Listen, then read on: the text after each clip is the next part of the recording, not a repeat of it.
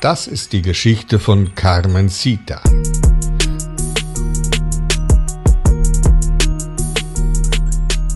Carmencita ist ein Mädchen und wohnt mit ihrer Familie in Santa Cruz. Santa Cruz ist die Hauptstadt von Teneriffa. Teneriffa ist eine der Kanarischen Inseln und gehört zu Spanien. Die Kanarischen Inseln liegen im Atlantik gar nicht so weit entfernt von der nordafrikanischen Küste. Teneriffa ist bei Touristen sehr beliebt, weil es da selbst im Winter super warm ist und fast immer die Sonne scheint. Für Teneriffa sind Touristen sehr wichtig, weil dadurch viele der spanischen Einwohner eine Arbeit haben und sich so den Lebensunterhalt verdienen können.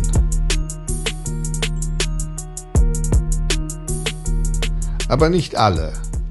Wie überall auf der Welt gibt es auch in Teneriffa sehr arme Leute. Dazu gehören auch die Eltern von Carmencita.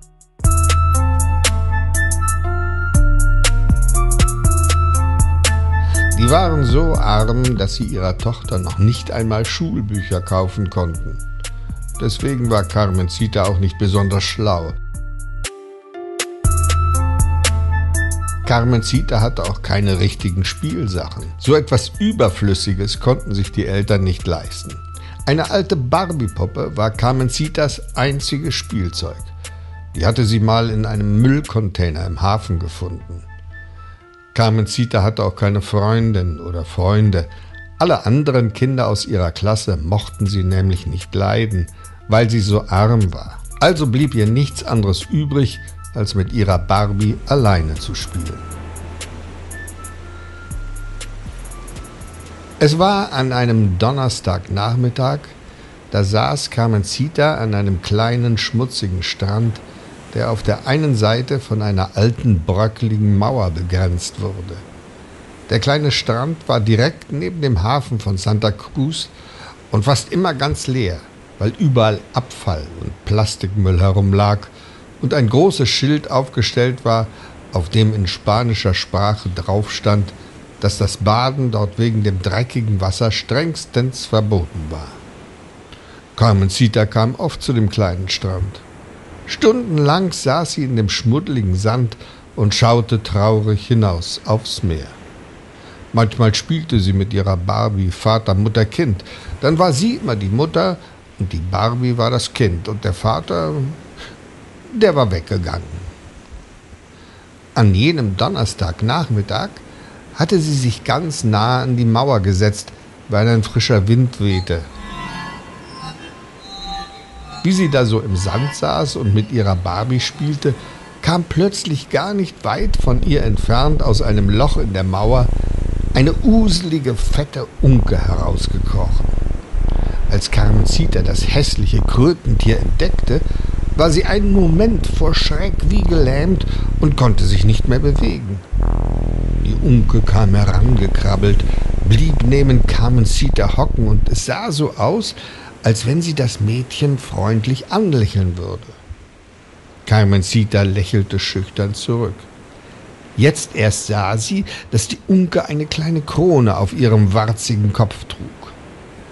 Als die Sonne hinter einer Wolke herauskam, fing die Krone an, wie Gold zu funkeln. Wieder verzog die Unke ihr breites Krötenmaul zu einem freundlichen Grinsen. Dann nahm sie die Krone ab, stellte sie neben Carmencita, drehte sich um und krabbelte zurück in das Loch in der Mauer. Carmencita starrte auf die Krone und musste schwer schlucken. Sie dachte sich, Boah, ey, diese Krone sieht aus, als wenn sie aus purem Gold ist dann ist die bestimmt wertvoll und teuer. Carmencita zögerte einen Moment. Dann blickte sie sich schnell um, schnappte sich die Krone und rannte weg. Wenig später kam die Unke wieder aus ihrem Loch. Sie hatte einen funkelnden, kostbaren Edelstein im Maul, Der war so groß wie ein frisch gelegtes kanarisches Schnepfenei. Doch kaum hatte sie sich aus ihrer Höhle herausgezwängt, sah sie, dass Carmencita verschwunden war. Vor Schreck verschluckte sie sich. Dabei blieb ihr der funkelnde Edelstein im Hals stecken.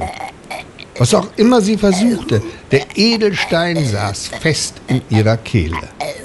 Und deswegen bekam sie keine Luft mehr und musste jämmerlich ersticken. Schließlich fiel sie auf den Rücken, streckte ihre vier Beine von sich und verdrehte ihre glubschigen Augen. Dann verließen sie ihre Lebenskräfte. Tja, Hätte Carmencita die Krone doch liegen gelassen und gewartet, dann wäre die Unke noch am Leben und hätte bestimmt noch mehr Schätze aus dem Mauerloch herbeigetragen. Hätte, hätte, Fahrradkette.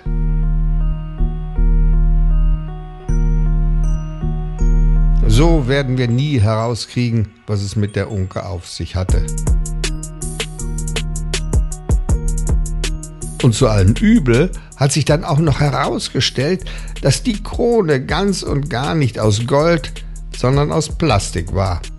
Also so gut wie vollkommen wertlos. Tja, damit ist die Geschichte aus. Und diesmal läuft da hinten keine Maus. Adios y hasta luego.